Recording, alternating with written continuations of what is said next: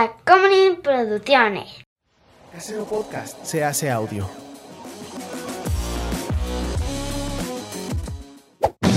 ¡Chavos, banda! Hola, gente del internet, ¿cómo están? Mi nombre es Juan José Correos y conmigo siempre está Chava. Y esto es Cine y Alcohol.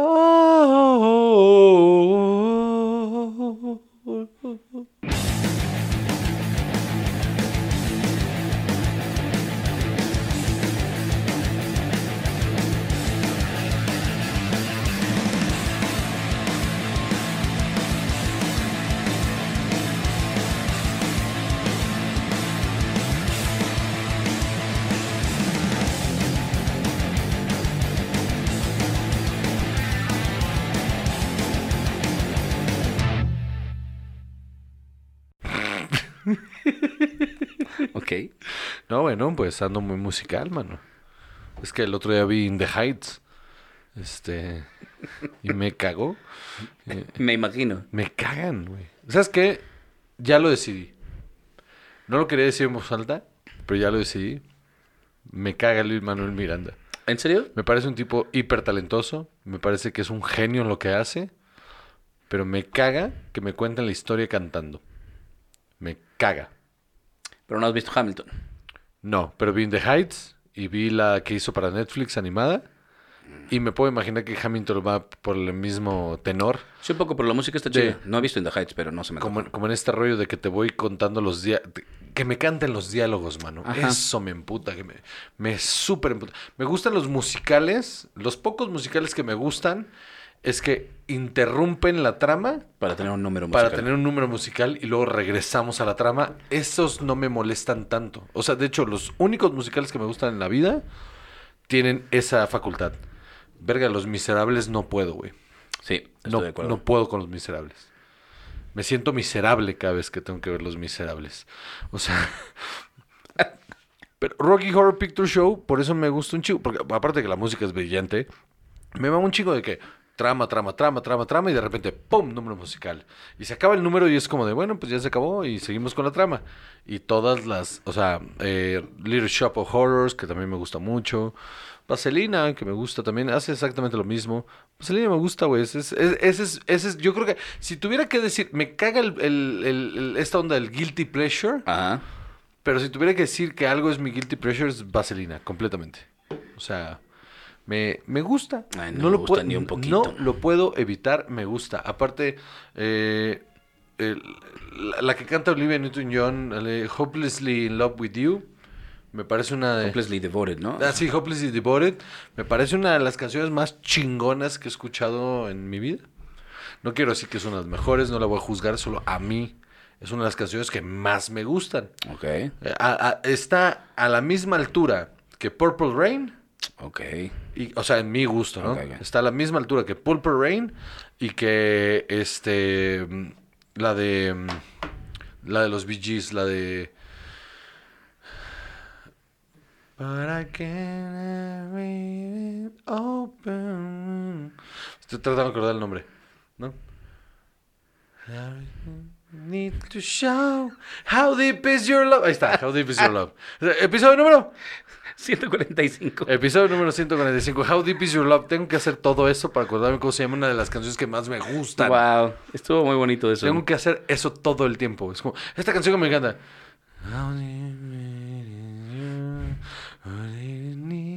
To know? 'Cause we're living in a world of. Ah, How Deep Is Your Love. Eso me pasa todo el tiempo. todo el tiempo. Wow. Ok. Sí. Muy bien. Interesante introducción, oye. Ay, estoy tomando desde temprano. De eso noto. Sí, mano. Ya, yo creo que ya tengo un problema. Mi problema es que la vida es bien aburrida. Ese es mi problema.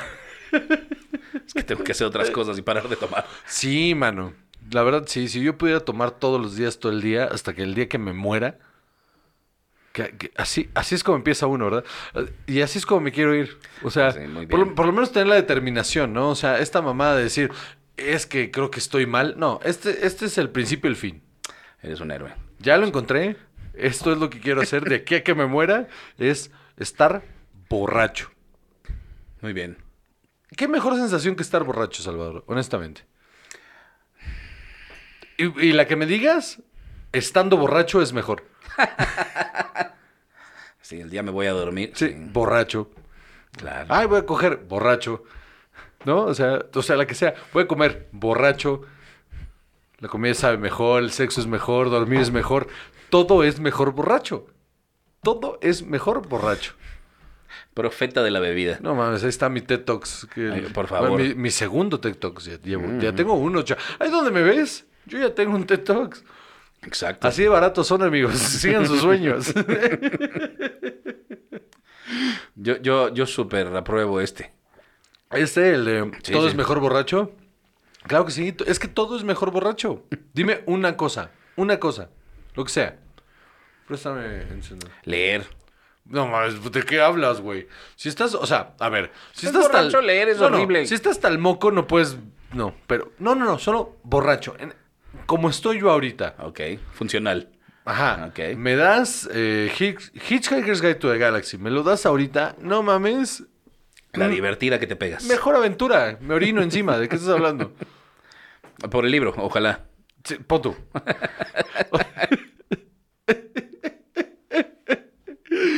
Ay, amigos, tenemos un montón de información esta semana. Este, claro que sí. Les prometemos que ya vamos a empezar a ir al cine. Ya vamos a empezar al cine, porque aparte están empezando a salir las películas que sí queremos ver, ¿no? O sea, no hemos visto No Time to Die, lo sé, lo sé, lo sé. Hay que ir a verla, lo sé. No hemos visto Venom, no hemos visto Dune, y se nos van a empezar a acumular. Entonces, sí vamos a ir a ver estas películas, se los prometo, porque aparte son películas que sí queremos ver. Eh, y entonces, pues vamos a empezar a hablar de ellos, ¿no? Antes de eso, tenemos información de cosas que se vienen. Porque aparte, eh, la semana que viene se estrena la de Edgar Wright. La de Edgar Wright con esta, eh, ¿cómo se llama? Ay, que sale el, el Doctor 12. Eh, Matt Smith. ese 13. es el 11, pero... Ah, perdón. Ok. Que es Matt Smith con esta eh, Anna Taylor-Joy. Last Night in Soho. Sí. Ah, sí, es cierto. Se estrena la semana que viene ya, entonces hay, hay que la ver. Antes de que, te digo, se nos van a empezar a acumular. Y es una película que le traigo Esa se ve chida. un chingo de ganas. Y sí se nos están acumulando. Porque aparte sí es una, sí es, es eh, Edgar Wright saliéndose completamente de su zona de confort. Entonces, Con, con horror y misterio. Y, sí, claro. ¿Qué otra había hecho? Sí. No, no, no, no. O sea, se está saliendo bien cabrón su zona de confort, entonces me urge irla a ver. Sí, eso está chingón. Y tiene un castazo.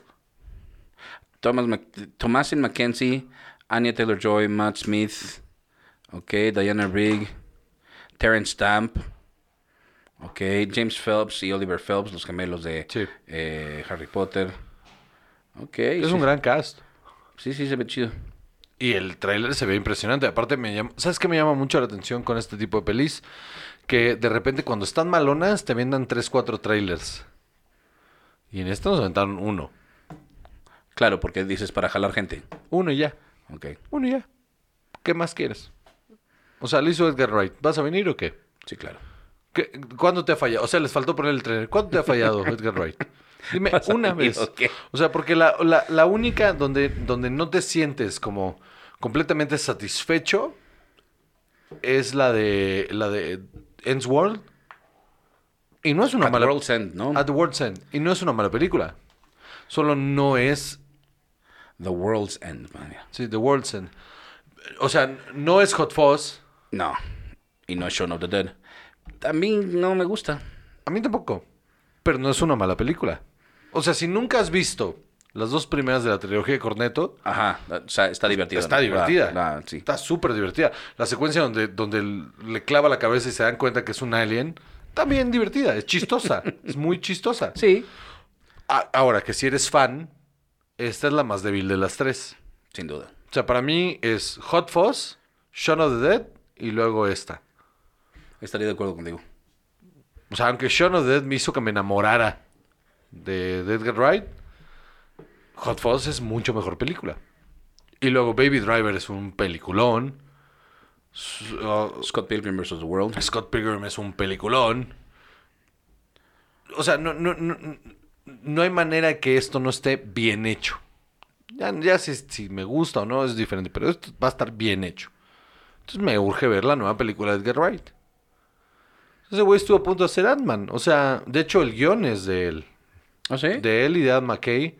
O sea, bueno, el primer tratamiento del guion Ok. El primer tratamiento del guion de Ant-Man es de Edgar Wright, porque él iba a escribir y dirigir, al final se baja el proyecto, y bajo ese primer tratamiento, Adam McKay, junto con otros dos guionistas que no me acuerdo, eh, terminaron la película. Pero el primer tratamiento es de Edgar Wright. Ok, ok, ok.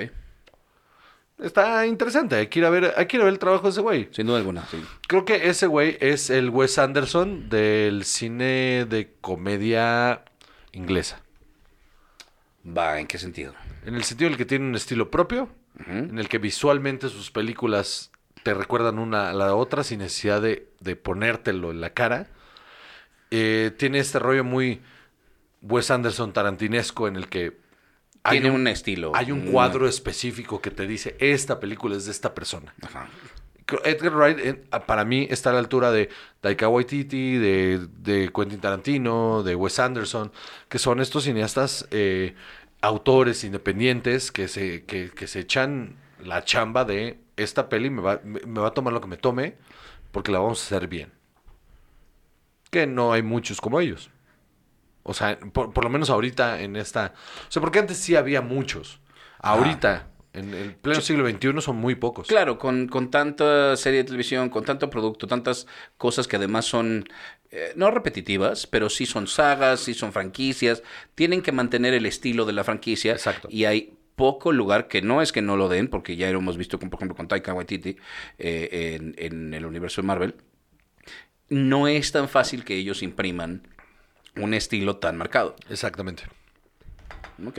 Y, y creo que, o sea, por ejemplo, Taika Waititi, al entrar al MCU, lo que logró fue que su humor, que venía de What We Do in the Shadows, está ahí. Y por eso puedes saber que es de Taika Waititi. Porque esa es la libertad que le dieron. El episodio, o los, no me acuerdo, de que él dirige de, Mandalorian, se ve la mano de Taika Waititi. Porque lo dejan ser hasta cierto punto. Pero imprimirle, por ejemplo, Jojo Rabbit es una obra bastante única. Es muy... eh, te habla de un autor. Y es un autor. Es lo que, lo que logró Mike White con, con Wild Lotus. Ok, sí, claro. Que es, es de un autor. Que de hecho, tú vas y revisitas eh, School of Rock. Y es el mismo humor. Están planteados los personajes de la misma manera. Porque es muy único, es muy de él. Obviamente, Mike White no estaba a la altura en ese momento para dirigir School of Rock. Pero creció y ahí está. Ahí, está, el resultado, sí. O sea, también, ¿no? O sea, la dirigió, al final la dirigió Richard Linklater, que no es cualquier director. A, eso voy. Son, son. Es gente que tiene un sello particular muy especial. Y en este caso, Edgar Wright es un director que creo que muy por debajo de, del mainstream. O sea, muy por debajo de, del- la notoriedad del mainstream. Es un güey que cada vez que en- entrega, se vende. O sea, el momento de, de- de Edgar Wright va a llegar, sin duda, en unos 10 años. Cuando él ya sea un, un hombre de 60 años. ¿De Edgar Wright? Sí. Ok. Cuando sea un hombre de 60 años, donde su estilo ya esté tan, tan bien plasmado, tan bien hecho, que lo que haga va a tener esta, este tipo de nombre como Tarantino. Ok. Yo estoy seguro. Muy bien. Ok. ¿Cuál es el, el- la- la- lo primero que vamos a hacer hoy? Primero las redes sociales. No, no, no, no. Vi un eh, heroico esfuerzo por extender. Fíjate que no, estos- yo estaba abriendo mi corazón, te estaba hablando desde, desde un lugar bien humilde. O sea, Desde un lugar- ¿Cuál, me cuál vulneré es el lugar bien humilde? pues desde donde estoy hablando de qué me gusta y qué es lo que yo creo. Y en Instagram, arroba como seco y arroba. Chavajo. Eso. En Twitter, arroba Juan José y arroba. Chava. Y en Facebook, la página de Cine Alcohol, donde no posteamos nada, ya saben, patreon.com diagonal Cine Alcohol, donde por 5 dólares ustedes pueden ir y consumir todo el contenido exclusivo para ustedes. Si no les gusta, vayan a YouTube y ahí por el mismo dinero, mismo contenido. Muy bien, entonces, a mi canal, ¿no? Vayan a mi canal, porque estos salen ¡Chavada! No me sale. Pero bueno, este, en mi canal, ahí pueden entrar y ver eh, contenido exclusivo. Entonces, Perfecto. mi canal es Juan José Cobarrubias, por si usted No lo sabía. no, este, no le carbura, ¿no? Por no decir que es un pendejo. Bueno. O sea, si usted es un pendejo, asúmase. ¿no? Claro. No, no hay, no hay nada más inteligente que asumirte como pendejo. Dicen los comodinos. Entonces. hoy estamos tomando cerveza como siempre. Y vamos al primer tema del día de hoy. The Humans. El trailer de The Humans. Es Para una- Showtime. Vimos eh, esta de A24. A24 para Showtime. eh, escrita y dirigida por Stephen Karam, que lo estaba investigando Sí. y él tiene en su IMDb The Seagull, Ok. el guion, eh, nada más, y como director es su primera película. Ok. The Seagull es un gran guion. Ajá. Tiene un guion basado en una obra de teatro. Este es, este es un guion basado en una obra de teatro. Ajá. Sí. Ok, déjame ver acá. Sí, este. Suya. Sí. Ok, eso está chido. Eso está chido, ¿no? Como adaptar tu propio material, está chingón. Es un trabajo bastante difícil. Y, y este. Valiente, ¿no? De- Sí, no mames. O sea, porque tienes que dejar ir un montón de cosas.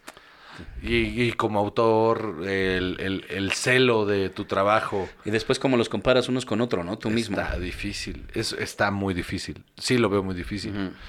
Oh, de hecho, eh, un- el único pecado en la carrera de Douglas Adams fue la adaptación al cine de, de Hitchhiker's Guide to the Galaxy. Sí, la verdad es que sí. Y qué lástima que se murió después Antes de eso, mano. sí, porque, Cuando empezó el rodaje. ajá, sí, cuando, pues, ajá, entregó esa y ese fue su último trabajo porque deja mucho a desear, muchísimo. Pero se notó que fue un celo, fue un celo bien cabrón de no sé si voy a vivir para contar el resto de la historia, entonces voy a Meterle todo lo que se pueda. Y... todo de, de las cinco de los cinco novelas voy a apretujar todo lo que pueda. Quién sabe si quieren hacer otra. Es muy inteligente de su parte también, hasta cierto punto, decir, Porque además se sostiene como una obra propia, ¿no? O sea, es tan distinta que dices, sí, sí está basada en, pero no es necesariamente No. la adaptación directa del, de, de No, no, porque de hecho si hubiera sido la adaptación de la- del primer libro, eh, hubiéramos tenido un cliffhanger y, ta, ta, y un montón de cosas que se resuelven en la película, que hubiera sido mucho más satisfactorio verlo en varias películas. Absolutamente. Pero sí creo que es muy inteligente de su parte como autor decir, no van a hacer más. Sí, sí, sí, sí. Pero la peli es deficiente. Ay, es bien triste. Porque pudo haber sido Me tremendo. rompió el corazón ir a verla. A mí no me, a, a mí no me molestó, pero sí me quedó de ver muchísimo. O sea, es, es, son mis libros favoritos y, y sí, me, sí me dolió mucho que yo pensé que iba a haber esta primera parte. O sea, yo pensé que el final iba a ser, que sí lo fue, pero ¿eh? de vamos al restaurante del final del, Ajá, del universo. del universo. Sí, claro. Y porque cuando levantas el libro del final del restaurante en el final del universo, es otra cosa Y buenísimo. tiene otro tono, tiene otra... Y es tremenda esa historia, tremenda. De hecho, es mi favorita. La 5 es mi favorita, la del, la del restaurante del final del universo. Yo creo que sí. Yo creo que es la mejor. A mí también, me parece que es la mejor. O sea, porque incluso la última es, es bonita, es satisfactoria, pero no tiene esta... eh, ya este involucramiento que, que tienes. No, ya para el final, eh, lo que pasa es que también se intentó que cada una de ellas fuera eh, en un género distinto. Entonces hay unos que nomás no, Sí, sí. no se sienten igual. No. Y entonces, eh, como que hay pasajes increíblemente largos, pesados, que dices, esto sí no me está llevando a ningún lado. Y ni siquiera es suficientemente divertido para No, que se me, lo perdone. me falta que sea igual de ilustrativo que los anteriores. Ajá, exacto. Eh, ¿no? estoy Eh, de acuerdo. Entonces, de repente hay unos chistes más como en tu cara y menos sutiles. Exactamente. Sí, sí, por supuesto. Sí. Bueno, pues entonces Entonces- Edgar Wright con esta película. No, no, no. Ah, no, perdón. Stephen Karam con The Perdón. Humans. Sí, Eh, Estoy borracho, disculpe. Es una noche en la que la familia Blake se, Blake se junta a celebrar Thanksgiving. Castazo. Exacto. Y empieza a haber tensión entre la familia y parece que hay un componente de terror por ahí también. Que es más terror psicológico. Sí, ¿no? que más terror psicológico que otra cosa. sí. Nada a ver hasta dónde, hasta dónde llegan. El, el reparto también está bien interesante. Richard Jenkins, Stephen Young de Walking Dead, eh, June Squibb y Amy Schumer. Voy a decir algo que igual y a mucha gente no le va a gustar, pero me da la sensación desde el tráiler que esto es lo que quería lograr Chandy- Charlie Kaufman con su última película. eh, esta onda, esta sensación de, de estamos encerrados con nuestra propia mente y entonces hay que resolver esto que estamos sintiendo y viviendo. Con los atenuantes de se fue la luz, etcétera, etcétera, eh, sin ser tan en tu cara que la, la psicología del personaje. Así se siente el trailer. Sí, sí se ve muy interesante. También me recordó, vaya, sin el borlote, porque son muchísimos menos personajes. Son eh, siete personajes en total. Me mama eso. eh, en una sola locación, siete personajes. Esa es mi película. Grandioso, sí. eh, Es mi sueño de película. Eh, me recordó a Festen. Festen tiene, sí, sí, sí, sin todo, sin, sin estar tan cargado de diálogo. Ajá. Está más cargado de emocionalmente y con acciones que corresponden al diálogo, como es mucho más integral. Festen lo que tiene es que es muy, muy, muy, muy dialogada. Claro. Entonces, ¿tú qué, más le viste aquí a esta? Me, visualmente me, me parece una de las cosas más difíciles para lograr filmar es velas. Sí, sí es cierto. Y se ve impresionante. O sea, fotografiar con velas en el fondo y que la luz la luz que estás metiendo en set corresponda y aparte ilumine lo suficiente para que puedas tener una película es bien difícil. Es bien difícil. Y creo que todas esas secuencias ahí que se ven con luz de, de velas están on point, durísimo. Sí. Pues viene ya para el 24 de noviembre en Estados Unidos se estrena. Ok. Ahorita está festivaleando, estuvo en el en Festival Internacional de Toronto, Ok. en el de Nashville, va a estar esta semana, eh, Heartland, San Diego y en Savannah Film Festival. Es bueno. Entonces, pues a ver, ¿en qué plataforma crees que podamos ver esto? Yo creo que va a salir para Netflix. Ah, bueno, es Showtime, entonces igual iba a terminar en ¿no? HBO Max. Ah, sí es cierto. Que ellos están, ellos tienen todo el contenido acá de Showtime. Sí, tienen el razón. contrato. Entonces igual en una de esas nos la vamos a chingar en, en Showtime. Sí. Que lo cual no está nada mal. ¿No? Ok, pues esta... No, Paramount Plus, perdón. Paramount Plus tiene todo el contenido de Showtime. ¿Ah, acá. sí? Sí, sí, sí. Todo, todo Californication y la de la de Don Shield que está bien verga. Todas, todo de Showtime está en Paramount Plus. Entonces igual aquí va a terminar en Paramount Plus. Va. ¿Listo para lo que sigue? Por favor. Muy bien. O sea, listo nunca, pero aquí andamos. Viene también para enero del 2022, Juan José, para HBO Max, Ojalá y sigamos vivos. eh, creada por James Gunn. Uf. Eh, Secuela. Peacemaker. Secuela de The Suicide Squad. ah, Peacemaker. su propia serie. ¿Qué tal, mano? A ver, vamos a hacer primero la pregunta. ¿Tú crees que este personaje amerita su propia serie? Súper sí. ¿Por qué? Porque es el. De manera más extraña, es el personaje más carismático del equipo. Ajá. Es lo más raro de Incluso todo. mejor que Idris, que Idris Elba, ¿no? Muchísimo, sí. Muchísimo más, cabrón. O sea, Idris Elba cargó con la historia. Pero... Con el drama de la, de la película, sí, sí. además. Sí. Pero Peacemaker fue eh, sorpresivamente el, el más eh, afable. El peor de todos y fue el más afable. Sí. Incluso cuando, cuando es, se vuelve el villano, sigue siendo el más afable. Y, y John Cena lo hace increíble. Increíble. Te dan ganas de ver más de él. Y cuando al final, eh, spoiler alert, si no lo han visto, que, no mamen, este, cuando, cuando piensas que es Rick Flag, Flag, el, que, el que rescataron. es él, te, te da esta sensación de, ok, esto, esto es Eh, Tiene que, tiene que valer la pena, esto, tiene que esto significar algo. tiene que pagar por, Por algún lado. O sea, no, no- no entiendo. Y te sueltan esta. Que aparte la escena está verguísima. Ahora, te aclaro, parece que no es secuela, sino precuela. No tendría sentido con. Dice The Origin of the DC Superhero. Ok. Que el que está ¿Será preparando. entonces que lo conocieron Que antes? lo están. Ajá, tal- ajá, Porque sí. son los mismos actores del equipo de Whaler. Sí, sí. Sí, sí, sí, aquí dice The, the Origin. Ok. Pues bueno, está interesante eso. Ajá. Eh, estoy. Ahora, está tan, tan involucrado John Cena con el personaje que durante entrevistas, la premiere, fue full costume. O ¿Ah, en se- serio? Sí, sí, sí, sí. Qué buena onda. O sea, ninguno de los demás actores aparte sabía que ese güey iba a llegar con su traje. Y el güey no se quería quitar el traje. Contaba James Gunn, de hecho, que entre que llegaba Tom, que llegue, de repente llegaba al set y que ese día no le tocaba filmar y que de todos modos full costume. Qué chistoso. Y lo hace increíble. John Cena. Mira, que John Cena yo no daba un peso por John ¿Quién? O sea, después de haber visto las cosas que había salido, yo no daba un peso. ¿Cómo se llama esa de Daddy's Home? ¿Cómo es? Ah, bueno, la 2, ¿no? La O sea, sí. Eh, no, pero también él había hecho unas de acción, el Marine. The Marine. Híjole. The Marine es él, ¿verdad? Sí, es Sí, cierto. híjole, mano.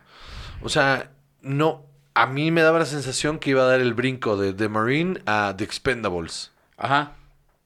Pero lo hizo bien, lo hizo bien entendiendo. ¿Sabes qué? Un poco este lugar de Arnold Schwarzenegger en las películas Sí. de comedia. Sí, que es absurdo que este güey sea chistoso. Ajá. Y lo es. Lo es. Y bastante. Y aparte entrega sus escenas de acción y, y, y- y él es Peacemaker. Sí. Entonces está cabrón. Qué valiente decisión de parte de DC, que aparte es adecuadísima. Qué valiente decisión de decirle a, a James Gunn, no sabemos lo que estamos haciendo, mano. Date. Aquí dice que James Gunn escribió los primeros ocho, ocho episodios eh, durante la cuarentena porque estaba aburrido. Venga. Así. Y van a ser brillantes. Y es la primera serie del, eh, de, de televisión del DCEU. Venga. eh, Dice aquí. Este, Me urge. Pues a ver qué tal está. Va a estar increíble. Y Max eh, Original. va a dirigir James Gunn no solo el primer episodio, sino varios, los ocho, no todos, Pero sí escenas. varios. Ok. Uf. Va a ser- esto va a explotar el DCU. Va a salir un personaje que se llama The Vigilante, que, que salió en Arrow. Entonces ya están también conectando ahí Con, con... con el Arrowverse, ¿no? Eh, No, pues, que igual y pueden repetir, o sea, repetir como lo han hecho. eh, eh, The Appearance of ¿Que es el mismo? Chase, The Vigilante. ah, es el mismo. Así parece. Ah, ok. Bueno, porque aparte, bueno, en el evento de Crisis, eh, todas las tierras se unificaron. Ok. Entonces por ahí puede suceder. Y, y porque va a haber Flashpoint también. Entonces Flashpoint ahí va, va a romper líneas del tiempo. Pues yo creo que va a estar muy divertida. Eso es lo, lo que puedo esperar de esto. Otra vez, James Gunn ya, o sea, ya nos ha dado... Ya demostró con creces que él es el indicado. Y que puede enderezar el DCU. Me queda clarísimo. Qué bueno. Y se ve increíble. Ajá. Se ve increíble porque aparte no nos dijeron nada. Esa secuencia, esa escena, eh, es justo lo que quieres ver. Es justo lo que quieres ver. O sea, lo de la burla del águila y todo está increíble. Ajá. Tiene, tiene, o sea, mantiene el personaje y creo que vamos a ver muchísimos ch- más chistes basados en lo absurdo que es él. Claro. Y está El verguísima. coche, cómo está pintado. y, está ese, y ese es el punto. Que se vieran, que tuvieran el look de lo que quería lograr eh, Zack Snyder, que tenga ese look, pero que el humor prevalezca. Se puede ver oscura sin necesidad de que todo sea oscuro. Y que acentúe la acción, ¿no? O sea, Sí, lo claro. haga más entretenida. Puede ser oscu- oscura, puede haber drama, no tienes que separar todo, ¿no? No. Entonces esa está chida, viene también para el 2022, todavía no sabemos exactamente cuándo. Eh, enero, pues nada más. Sí, enero. Ya nos dirán. Entonces ya en no un falta mes. tanto. No, en un mes nos dirán. Ok, muy bien. ¿Qué más? Pues te digo de una vez, tiene el tráiler también que vimos, un, un teaser más bien, de House of the Dragon de HBO, que también viene para el 2022. Estoy dudativo. Ay, es que es la historia de los Targaryen 200 años antes de todo lo que vimos en Game of Thrones. Sí. Que si, Si ya- ustedes consumieron, eh, pues sabrán que era la familia reinante en esa época. Eh, y al final también. Sí. Este. Spoilers. Así. wow. Eh, pero sabes que si ya al final ya no tenía tanto gas Game of Thrones, ay, esta precuela no se me antoja. A mí tampoco, mano. Pero, pero tengo que aceptar que visualmente se ve impresionante. Va, tienes razón, corrijo. No se me antojaba para nada. Si alguien me hubiera preguntado, oye, ¿a ti te antojaría ver esto? No, para nada. Con tu que está Matt Smith ahí, ¿eh? Por supuesto, sí, sí. También está en The Crown. Y me vale un cacahuate. Este. Ay, tienes toda la razón. me vale verga de Crown. Cero se me antoja. Pero sí, cada vez que sale algo con Matt Smith, sí lo quiero ir a ver. Sí, sí Pero- me da curiosidad. Sí, pero sí, no. Sí. Este, también eh, lo, lo que sí tiene es que el tráiler se ve visualmente imponente. Sí. Eh, está editado de una manera... Que te llama mucho la atención. Ajá. Sí. O sea, sí quiero, sí quiero que me cuentes esta historia. Porque, ¿sabes qué? Cuando termina el tráiler y te dice, güey, eh, nos volvimos reyes por los, por los dragones. En mi cabeza fue en un segundo, porque aparte condicionamiento sí pavloviano, de decir, ay, quiero ver los dragones. Ajá, exacto. Y también la otra es que... Quiero ver cómo fue, quiero ver cómo deformaron este pedo de... Porque aparte te lo cuentan en Game of Thrones, este pedo de, de que los dragones eran magníficos y enormes y cómo los fueron domesticando, domesticando, domesticando, Ah, al punto que los volvieron casi casi perritos. Ajá. Y entonces dejaron de tener ese poderío porque les valió verga a los dragones. Eh, eh, entonces yo creo que...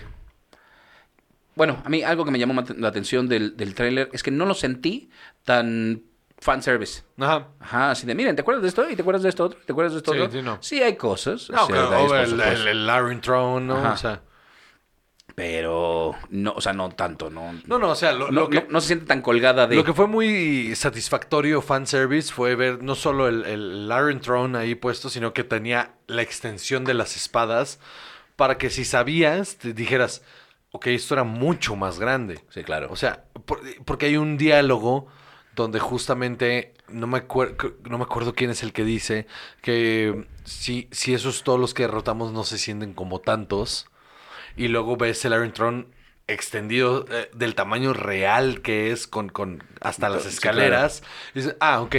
Ah, sí ah, era. Ah, ok. Eso, eso sí impo- impone. Esto es, ok, va. Ese es el único fanservice que le vi. Entonces, bueno, Millie Alcock, eh, Paddy Considine, hay, hay varios nombres aquí, Ah, Olivia Cook. tiene un cast que te cagas. Ajá. Este, Reese Ifans, me llamó la atención. O sea, va a haber... eh, Matt Smith sale como Damon Targaryen. Sí. Va a haber que intentarlo. No, de que la vamos a ver, la vamos a ver. O sea, eso es un hecho. ¿Y que se va a volver un fenómeno enorme? Probablemente sí, ¿eh? Probablemente sí. Ah, sí lo creo. Ojalá, ojalá... Si arranca, Retome bien. si arranca con batallas enormes en las que los dragones imponen, la gente se va a sentar a verla. Ok, sí lo creo. Sí, sí lo creo. Pues a ver, dice ver. Fire will rain, Juan José. It, it- it always do. Sí. ¿eh? No, no, ya ves. It always does, si quieres. Ay, gente correcta. No dije nada. No, me corregí a Este, mí mismo. Muy bien. Este, ¿Vamos a un corte o qué? por favor. Óyeme, vámonos a un corte que ya vamos a prender el carbón. ¡Corte!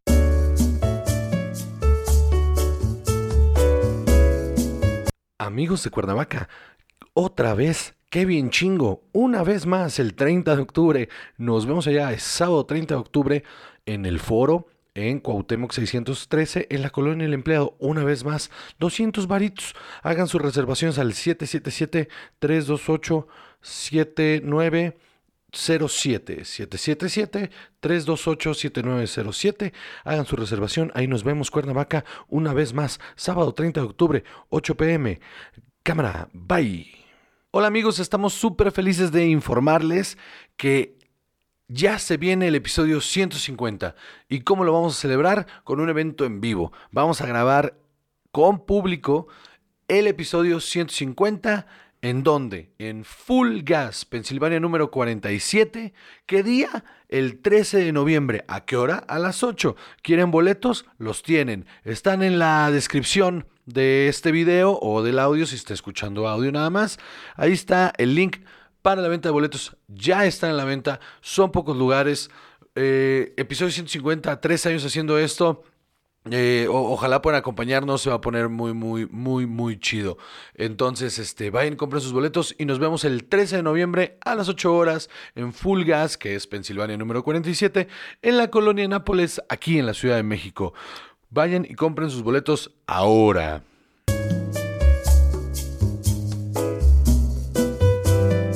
Ya se volvió. Bueno, ¿cómo estás? Muy bien, ¿y tú? Muy bien, aquí andamos, aquí andamos, todavía dándole. Dándole. Dándole, ya, ya se prendió el carbón. Este, ahorita vamos a comer carne asada, camarones, eh, sashimi de atún. Órale. No, no, aquí no escatimamos, ¿eh? O sea, eh, mar y tierra le vamos a llamar a El surf and turf. Surf and Turf. Muy bien. Este, eh, sí, Surf and Turf. A la Covarrubias. Exactamente, porque después le vamos a entrar a otras cosas. Entonces, este... ah. Hoy me voy a drogar, Salvador, te estoy avisando. Muy bien. Me voy a drogar feo. Este, estás invitado. Muchas gracias. ahorita te mando el, el, el, menú. ¿Te- te ¿Has visto el sticker ese que siempre mando de te invito a drogarnos? Este. Con un payasito, así. Ese, ahorita te lo mando. Este, ojalá y vengas. Muy bien, continuemos con la información. Muy bien. Y el día de hoy, tú me dijiste que me ibas a recomendar algo muy bueno. Ah, Vi el tráiler Sí. y sí se ve interesante, eh, pero me vas a tener que convencer para verlo porque no sé si es el tipo de ¿Te cosa que culo? veo yo. Ah, no sé si me da colección. Hone- honestamente, honestamente, te, te- te voy a ser completamente sincero. Voy a empezar mal. O sea, eh, no es algo que te diría que vieras. Ajá. Porque es- este es el terror que, te, que, que a mí me, me- me pone mal y a ti te manda a la verga. O sea, porque no es un, no es, no es, me molesta mucho con el cine de terror cuando la gente descalifica porque no estuvieron. Todo. ¡Uf! ¡Bu! No, Ajá. ¡Uy! No, o sea, como que están esperando sustos, ¿no? el jump scare. ajá. A mí me mama el cine de terror cuando es personal y cuando es identificable y cuando se vuelve una cosa de de híjole, mano, es que algo está mal y estoy bien incómodo y entonces vas descubriendo cositas y vas descubriendo co- y, y vas atando cabos y vas diciendo, "Ay, es que ojalá no vaya para allá, es que ojalá no vaya para allá." Y luego fue sumamente satisfactorio para mí que aunque sí es una historia sobrenatural, no me causó un ugh, como las del conjuro. Ok. Que la primera me gustó. Fue como de, ay, mira, esto está imponente. Y luego las demás fue de, ugh. Ugh, lo mismo con lo mismo y qué hueva. O sea, porque no, no, como no creo en nada de eso, me vale madres. Pero no es ese el éxito de esas Claro. eh, franquicias que son súper repetitivas y No que y, el, un montón. no, y el éxito es que juega mucho con la creencia de la gente. O sea, juega mucho con este rollo de. Es que esto está basado en, una- en gente real. Y esta es gente que, eh, aunque en la vida real, amigos, defraudó a un chingo de personas, unos pinches güeyes fraudulentos, este, eh, esto pasó. Ok. Y eso eh, me da huevita, me da Ok. mucha huevita porque pues no es cierto, no pasó, no es cierto. O sea, este rollo de que es que esto está documentado, es como, güey, pues entonces ya está, ya sería real. O sea, sería algo que ya tuviéramos en el consciente colectivo como algo real. Es como misleading, ¿no? Así de Ah. que, que, que está basado en hechos reales, o que, que hubo un caso en el que esta fue la interpretación que se le dio. No es lo mismo a esto tal cual pasó. Ajá, no como Amityville, por ejemplo, ¿no? Ah. Es como de, eh, ok, la verdad es que, o sea, eh, es que había una familia que entró a esta casa, hubo una bola de asesinatos, coincidentemente muchos años pasó algo similar, y entonces las conjeturas es lo que crean la película y el horror, ¿no? Eso es lo que no me gusta del conjuro, Ok. que es como, esto pasó, pero el terror está en las conjeturas. Me molesta. Me gustan las historias de terror sobrenatural que te pintan todo un panorama y te hacen dudar sobre tus propias creencias. Y que cuando llegas y la explicación es inevitablemente sobrenatural, se siente, no es condescendiente, se siente orgánico, ¿no? Ok. Y esto es lo que tiene Midnight Mass, que esta es la misa de medianoche. Miniserie de Netflix, dirigida y escrita por Mike Flanagan, que es el que hizo la The House of Han- de- de Haunted House of Hill, algo Así, así. Ghosts of Hampton Street. Ajá. Tenemos aquí este Oculus Absentia, Before I Wake, Gerald's Game, The, Haunt- The Haunting of Hill House, Que es un, es un productazo. Doctor Sleep, un episodio de... Doctor Sleep es... ¿Sí? Eh, un episodio de The Haunting of Bly Manor. Y luego esto. Sí. Mm. Eh, sin duda este es su mejor producto. Ok. Todo lo demás está bien. Pero este es su mejor producto, sin duda. Porque el primer episodio se la pasan enseñándote algo no está bien. Algo no está bien. Te plantean a los personajes y es un- hay un drama de por medio bastante interesante porque es un desarrollo de personajes. Entonces, no hay, no hay una historia per se sucediendo en esos primeros dos episodios. pero estás in- involucrado con los personajes. Pero algo no está bien. Algo no está bien. Y eso me empezó a poner nervioso. Algo no está bien, algo no está bien. Y entonces el desarrollo de algo no está bien, de repente te empiezan a... Se empieza a ver ya flagrantemente en tu cara, algo no está bien.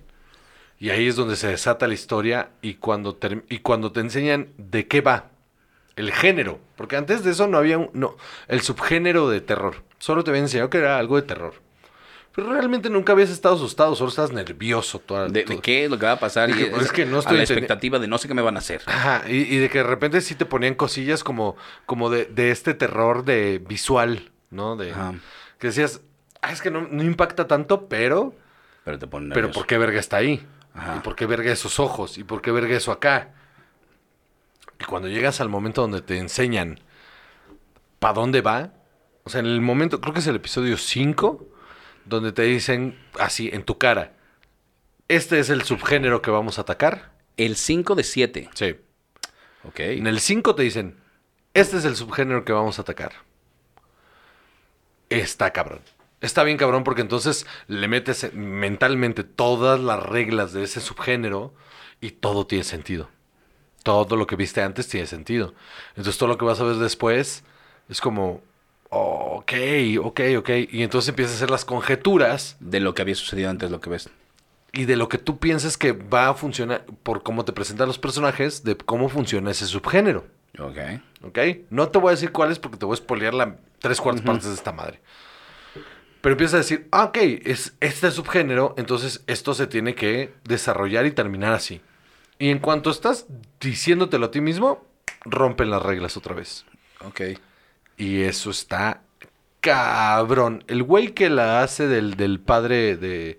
que no me acuerdo de su nombre. Eh, ahorita te digo, porque lo hemos visto ya En un montón de cosas. montón de cosas. Yo lo recuerdo de The Newsroom. Ajá. Salía eh, eh, en varias series de comedia. En sitcoms, sí, sí. Ajá, exacto. Ahora te digo cómo se llama. Eh, es Hamish Linklater. Sí. Ok. Ese güey, actorazo. Yo no sabía que era un actorazo. En, en The Newsroom me gustó su participación. The Big Short sale. Sí, sí, en The Big Short lo hace bien. O sea, no, no, el güey ya tenía un chingo de chamba. Pero aquí, verga lo bueno que es. Ok. Verga lo bueno que es. Pero enfermamente bueno. Matices, eh, eh, momentos chistosos, momentos eh, de, de mu- de mucho candor, pero luego te lleva a, a miradas y... y uf, él, él carga con el peso de la serie. Y hay un momento, en el cuarto episodio, hay un momento que saben que ya estás involucrado con la historia y es un momento que no es de terror, no es es un momento de redención, pero súper humano, súper raro, donde lo único que te puedo decir que es una niña y un hombre teniendo una de las conversaciones más crudas y honestas que he visto en la televisión que no esperaba ver ahí. No lo esperaba. Y verga que bien hecha está. Pero enfermamente bien hecha. Ahora que tenga una- unos ratitos en las mañanas, voy a intentar verla. Porque aparte lo más enfermo del terror es que sucede a cualquier hora. Sí, sí, sí, sí, sí. sí. Pero, pero sabes que sucede en la noche las pesadillas. que no duermo. Exacto, que no duermo, entonces tengo que dormir con la luz prendida. Ah, ¿no? pero este es un producto en el que eh, ya había leído cosas positivas. Había sido bien renuente porque con el terror soy bien renuente a las cosas positivas porque regularmente terminan siendo mamadas. O sea, The Witch para mí es el ejemplo más claro de eso. Que de repente mucho, mucho comentario negativo alrededor de The Witch.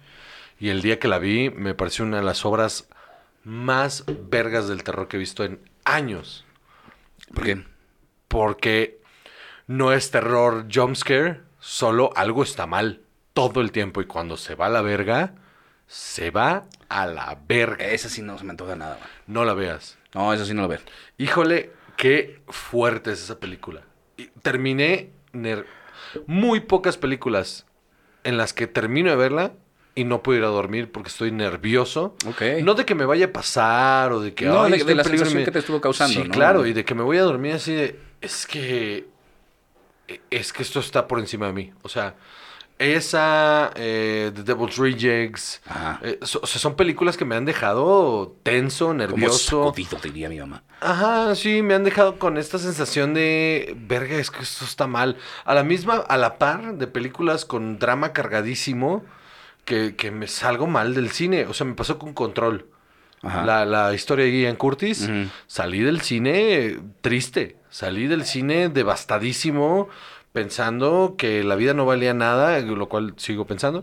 pero salí con una, con una idea de, es que si este hombre que lo podía tener todo, aún así se dejó, o sea, se suicidó porque no podía más con quien era él, ¿qué, qué- qué me espera a mí?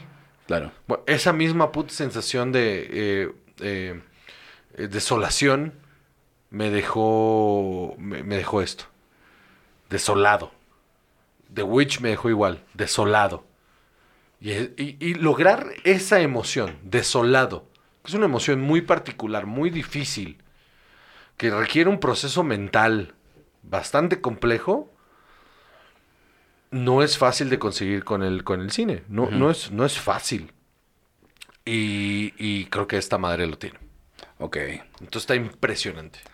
HBO, HBO no, Netflix. eh, Netflix, tienes razón. Mike Flanagan. para Mike Netflix. Flanagan otra vez, ya vimos todo lo que hizo. Eh, y ¿sabes qué vi que está interesante? Bueno, está en postproducción dos episodios de uno que se llama The Midnight Club, pero una miniserie de The Fall of the House of Usher, Ujú. Ah, sí, que les, sí, sí, sí, sí, sí. que es un cuento de Edgar Allan Poe y es buenísimo. Sí, sí, que es una de mis historias favoritas. Entonces, fíjate que eso me llamó mucho la atención. Sí, él está, justo, sí, ya sacaron póster y todo, que él está en la postproducción ya de The House. eh, En de, la pre. de- de- sí, de Follow, eh, ah, ¿cómo se llama? Fall of the House Sí, es que lo iba a decir en español, la, la caída de, de- de- de la casa de Usher. Que, que de hecho, eh, esa, esa historia está tan cabrona que no me acuerdo quién fue, corrígeme por favor, eh, eh, bueno, más bien, ah, eh, oriéntame, quién fue el que escribió The House of the, eh, the, The Fall of the House of Usher 2. Es Ray Bradbury. Es Ray Bradbury. En Crónicas Marcianas. Que qué pedo. Sí, ese Que- también está que bien qué cabrón. pedo. Qué pedo. Me sacó, me sacó mucho. Cuando leí eso por primera vez, me sacó mucho de onda. Que, verga, o sea, un autor, tantos años después, con un estilo completamente diferente, tomara. En otro género En completamente. otro género, tomara esa historia icónica y la pudiera llevar al mismo nivel, Sí. me voló la cabeza. Me voló la cabeza. cabrón. Y sí, eh, eh, pero el de Edgar Allan Poe no, no, no tiene madre. Entonces, pues bueno, ojalá, este, y sobre todo si esta está así de buena, ojalá eso también. Sí, ah, para los fans del terror, este güey no ha, no ha hecho nada mal. Bueno, Doctor Sleep. A mí me parece que Doctor Sleep le quedó corto, le quedó grande. Ok. Pero eh, todas las demás cosas que ha hecho, eh, Just Game está muy buena en Netflix. Este, y la de eh, la otra miniserie que hizo, me acuerdo que es sobre una casa. Este, también está súper bien hecha. Entonces vale mucho la pena. Vale, si ustedes no la han visto, vayan y véanla porque de verdad vale muchísimo la pena. Muy bien. Perfecto. ¿Qué Pues más? lo intentaré. A ver Sí, qué pasa. Vela, vela. O sea, empieza el, empieza el piloto. Porque aparte es eso. Si no es un fan del terror, el piloto es lo suficientemente interesante Para engancharte. para que te enganches. Ok. Y va a llegar un momento en el que vas a decir, ah, no, esto es de terror. Eso es lo equivoqué". que me preocupa, que me enganche. Y después, ah, quiero saber, pero ya no quiero ver más, pero quiero saber. Entonces, me vas a tener que ir a abrazar. No, esa, esa pinche semana, esa, esa semana te voy a ver aquí con las ojeras hasta, los, así, hasta la papada. A ver, entonces, Sí. ¿qué sigue? ¿Tú The solito Midnight, sí, yo me lo estoy preguntando. Ok, va. Es que ya pasó. Va, va, va, va, va. Sí, sí, no, todo bien, todo bien. Ahorita, ahorita te lo quito con químicamente. Eh, The Squid Game, no, solo Squid Game. Me lleva el tren. Finalmente ya la pude ver toda. El juego del calamar. Los nueve episodios en Netflix. Ya por fin Chava la vio. Ya finalmente podemos. Pues ya podemos hablar con spoilers. Así es. Entonces, bueno, agárrense que spoilers. Este. ¿Qué pedo? Me impresionó ¿Qué muchísimo. pedo? Me enganché, cabrón. Parte de la razón que estoy tan cansado ahorita es que me la aventé casi toda No paraste. de jueves a viernes. Es o que sea, no hay manera de parar. creo que un episodio el miércoles. Y entre miércoles, jueves y viernes me la aventé toda. Está impresionante, ¿no? Sí. O sea, todo lo que te dije de lo bien hecho. Se siente como una peli coreana completamente. Como una peli muy larga. pero nada sobra. Entonces eso está muy impresionante. Sí, y tienes toda la razón en la que, eh, por ejemplo, el epílogo es largo y dices, ¿y esto para qué es? Pero no, tiene que estar ahí también porque es importante, porque tienes que saber, bueno, ¿y en dónde se quedó? ¿No? O sea, esta persona, ¿qué pasa después? No es nada más, ¡yay! Sobrevivimos, que es donde normalmente se acaban todas estas sí. historias. "Eh, las ganaste el dinero", y- Peligra tu existencia y dices, ah, ya gané. Ah, qué bueno. No, no quiero el dinero, me voy. Algo así, ¿no? Sí, Tal vez. y se va eh, en el horizonte, ¿no? Ajá. Qué satisfactorio es ese final. Si quieres ves una escena más en la que lo ves ahí todo vagabundo o algo Qué así. satisfactorio. Está cabrón. Todo. Sí, sí, sí, sí. Aparte, Eh, técnicamente está bien hecha. O sea, no tiene un momento en el que, ay, eso no se ve chafa. Creo que lo más chafa, y lo he estado analizando y lo he visto con comentarios de la gente, es la participación, entre comillas, porque lo voy a dejar ahí entre comillas, de los actores que hablan en inglés. ah, sí, ¿no? Pero X. Pero lo tienes que. Pero, pero mi argumento a eso es que no es un producto gringo. Es lo mismo que hacen ellos cuando meten a un coreano. Ajá. O sea- Mm. no cuadra bien, no se siente bien. Como que sientes que nadie los dirigió bien porque no, estaban ¿por en otra... ¿cómo verga vas a dirigir esos güeyes? Porque no están en la misma. Está bien. Está Ajá. bien. Es parte de. Es parte de, de la idiosincrasia de esto es un producto muy acá. Es de muy nuestro, es muy de nuestra idiosincrasia. Entonces, eh, ¿por qué darle protagonismo a esto? Sí, tienes la razón, tienes toda la razón. A mí también, o sea, también sí desentona tantito, inclu- incluso en, en ritmo, o sea, muchas cosas ahí que dices, "Ah, En tono, en tono ¿esto durísimo. pa' qué?". sí. Pero, pero también a la mera hora te das cuenta que también es parte de lo que, como que si no, no te explican por qué. Güey, ¿qué tal el twist de que es el hermano? Ah, sí, O sea, que lo ves venir. un poco sí. No sabía que él, pero sabía que el hermano iba a estar por ahí. Claro. Ajá. Está. No el twist, sino la resolución del twist. De que esto es más grande que tú y yo. Y que le pegue el balazo y lo mate. Es súper satisfactorio. Porque. A mí me quedaba la pequeña esperanza de que sí fuera el héroe. ¿Ah, sí? Pequeña esperanza. De que hubiera un twist ahí donde ese güey fuera a ser el héroe. Que lograra rescatar a alguien. O que, o que lograra notificarle a la policía. O sea, algo. Porque tenía toda la adversidad. Como en Jurassic Park, que sí llegan a, llegan a recogerlos, pero ya después de que ya valió madres todo. Por- Porque sí tenía, o sea, eh, tenía toda la adversidad para, so- para sobreponerla. En una, en una narrativa muy lineal gringa. Pero el hecho de que su búsqueda is- haya sido fútil completamente. Está bien, está bien hecha. Sí, sí, sí, sí. Eh, me gusta la historia del doctor. Es verguísima. También. Está bien cañón. La resolución del viejo también, güey. Híjole, sí, esa no, no la... Esa no la vi ¿No venir. la vi venir? Yo tampoco, No, nada. no me pareció nada obvia esa. Güey, el arco del hindú, güey. Híjole, ese Te me duele dolió. muchísimo. Ese me dolió, creo que, creo que fue el que más me dolió. Sí, claro. Porque el otro hijo de puta, güey. Sí, confiaron en él. Híjole, güey. Ese.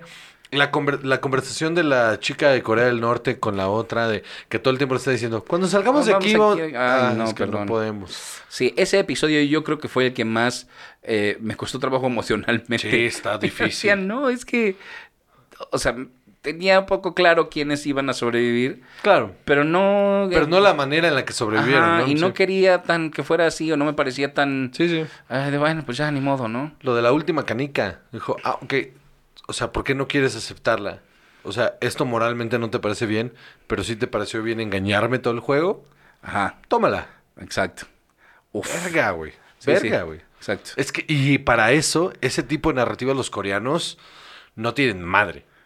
O sea, porque me puse a hacer como, como remembranza de todo el cine coreano que he consumido. Y, y todos sus momentos son así. Siempre son así. Siempre ese, esa última decisión viene apoyada de un es que no hay vuelta atrás. O sea, ya llegamos a este Eh, momento. El de la chica con el otro gángster que se lo lleva en el puentecillo Sí. ese, me encantó. Sí. Me encantó porque ella, tan egoísta, tan, tan horrible, tan difícil, y dijo, ¿sabes? Ya, ya. Aquí es, este Ajá. no, no tenemos vuelta atrás. Y te digo, eso de la narrativa coreana siempre es de, siempre vamos a llegar al extremo. Sin ser melodramático, sin ser, siempre vamos a llegar al extremo. Y vamos a tomar las decisiones que tenemos que tomar cuando ya son blanco y negro. Claro. Y eso, pero como van manejando ese blanco y negro, como te lo van dibujando, siempre es súper satisfactorio. En, en, en, en Old Boy, en, en, en Thirst, en, en todas las en todas las películas de, de Park Chan-wook, esas decisiones siempre son así, siempre son lo vamos manejando, lo vamos manejando, lo vamos manejando hasta que llega Bon Joon-wook hace lo mismo. Cuando vamos cuando llegamos a ese momento de decisión es o tú o yo es, es, es bien conflictivo. En, de- en el huésped de, de, de este Bon Joon-wook, no, ¿cómo se llama así? El, el que es el mismo de, de, de pero sí es quien digo, ¿no? El, el- el que acaba de ganar el Oscar, coño, de bueno, no este año, el año pasado. De Este- Bon Joon-wook. Ah, de, de The Parasites. Sí, de Parasite. Ah, este, sí. Bon Joon-wook, Sí. que es el mismo director de Parasites y de, del Huésped. Ok. Eh, tienen este rollo, es, sus películas, otra vez, director coreano, misma escuela. Bong Joon-ho. Bong Joon-ho, perdón, discúlpeme. Eh, siempre llegamos a ese, a este a ese límite, a ese momento en el que todo es blanco y negro. O para atrás o para adelante, pero esta decisión va a afectar. Y eso en esta serie está increíblemente bien llevado. Ahora, aquí te va mi pedo. Este es mi miedo con Netflix, porque esto es algo muy de Netflix. Ya funcionó. Es un, Entonces, puta- vamos a es un sacarle. putazo a nivel internacional en todos los países del mundo. Es un putazo. El juego calamar versión Dinamarca, el juego de calamar versión gringa, el juego de calamar versión mexicana, el juego de calamar versión tu- España, porque eso es lo que hace Netflix. Sí, sí. Y se van a cagar en la franquicia. ¿Cuándo pudiste haberla dejado en esa miniserie?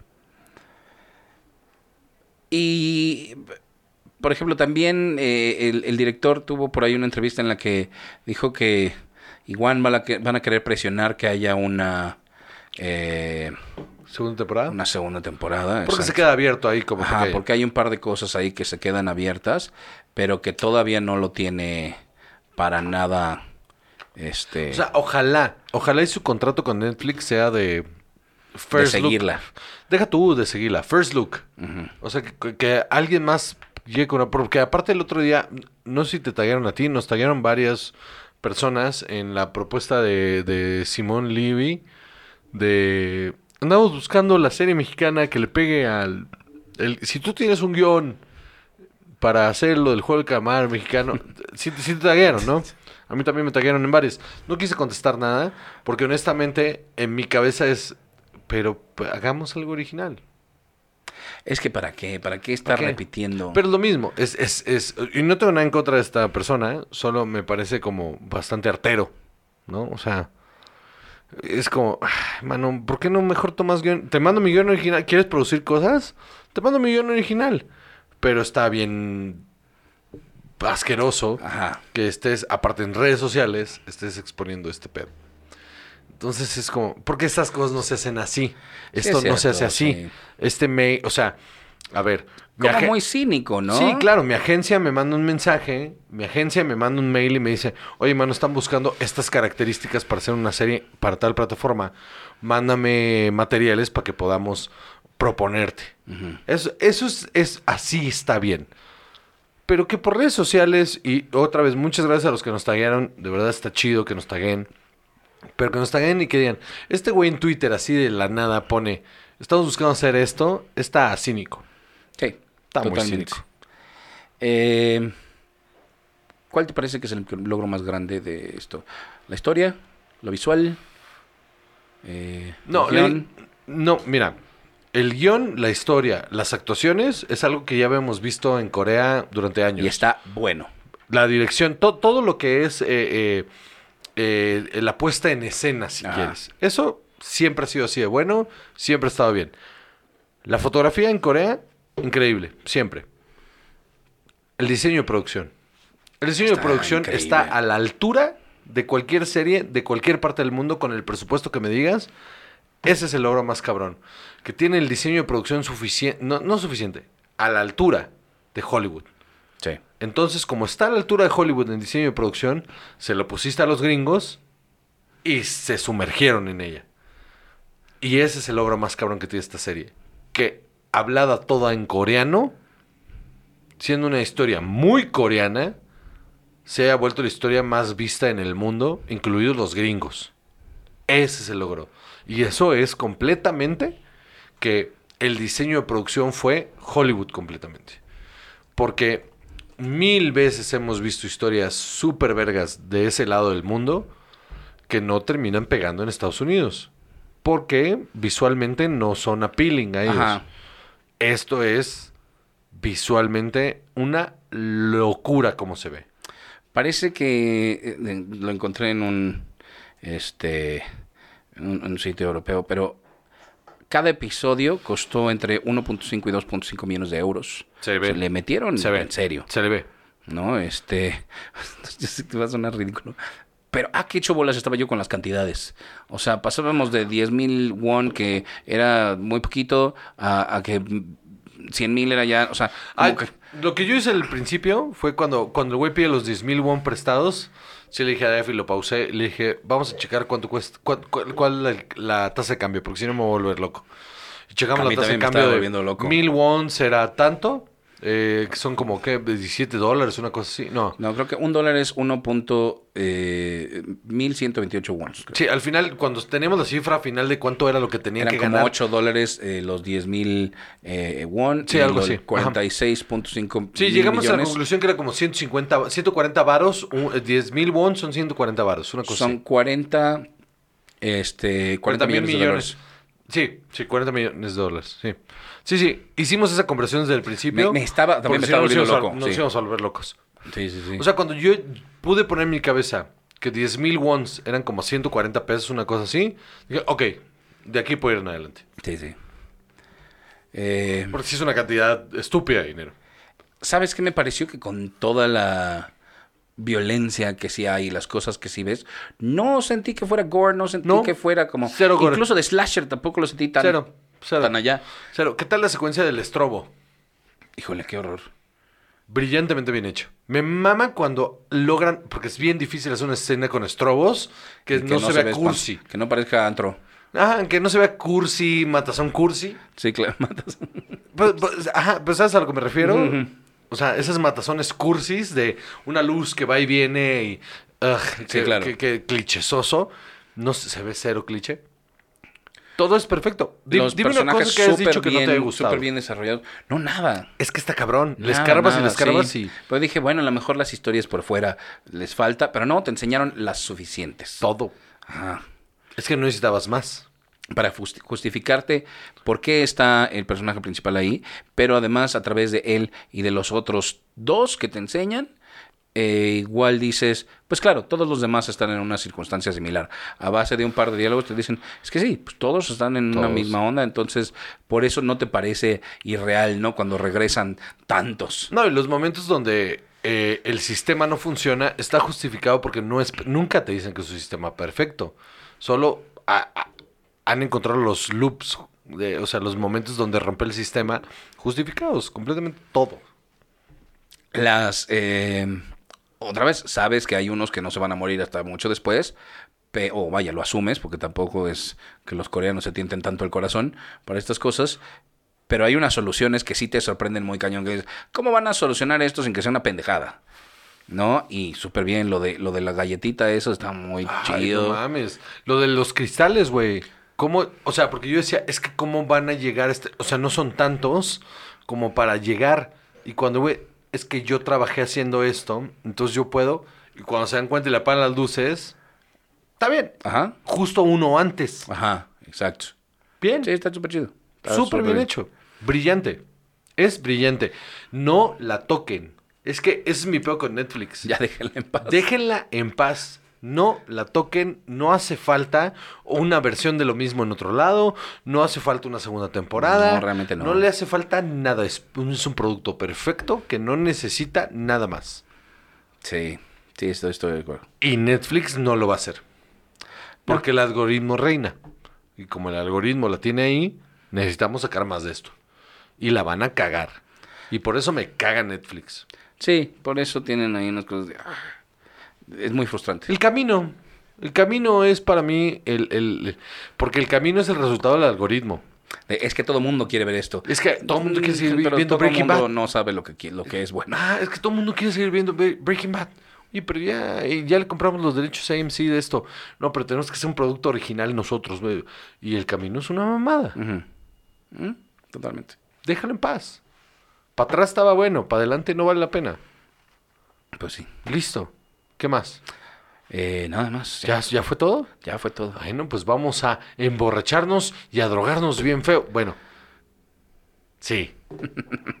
Yo soy Juan José Correos y conmigo siempre está. Chava. Y esto es Cine y Alcohol, episodio número. 145. Ah. Esto es Cine y Alcohol. Bye.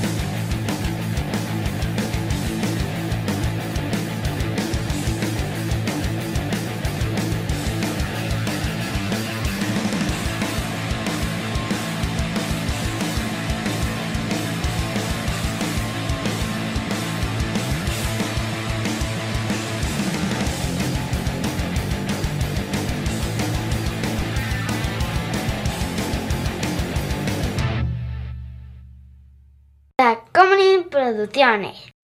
Casero Podcast se hace audio.